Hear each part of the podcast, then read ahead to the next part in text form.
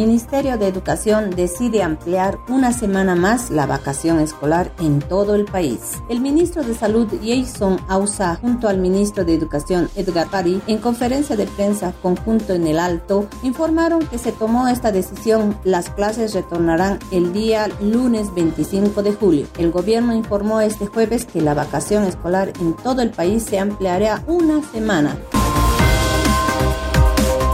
Mineros de Guanuni quieren administrar Vinto. Dirigentes, delegados y trabajadores de la empresa minera de Guanuni decidieron paralizar la venta de concentrados a la empresa metalúrgica de Vinto debido a la crisis administrativa y a la deuda que se tiene desde gestiones anteriores. Tras este hecho, los trabajadores de Guanuni se declaran en estado de emergencia y en pie de movilizaciones y advierten con vender sus concentrados a través de una licitación pública y ponen en análisis incluso la toma de la empresa metalúrgica de Vinto para administrarla desde la empresa minera de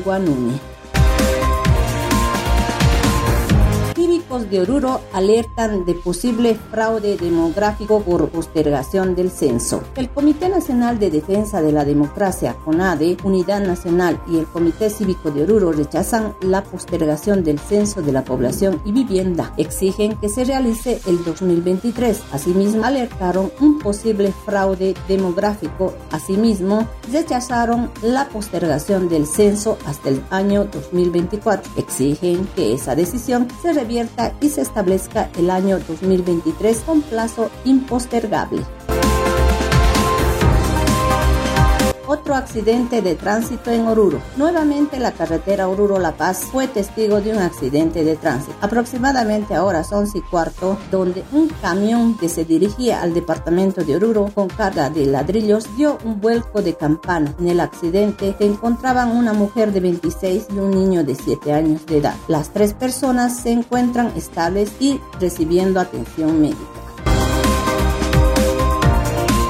Concejales denuncian la desaparición de 17 millones de bolivianos del IDH en Oruro. Luego de un largo debate, se aprobó el informe de la Comisión de Asuntos Administrativos y Financieros del Consejo Municipal, haciendo referencia al saldo de caja y bancos del municipio orureño. Concejales de la oposición denunciaron la desaparición de al menos 17 millones de bolivianos que eran parte de 32 millones que sobraran del IDH.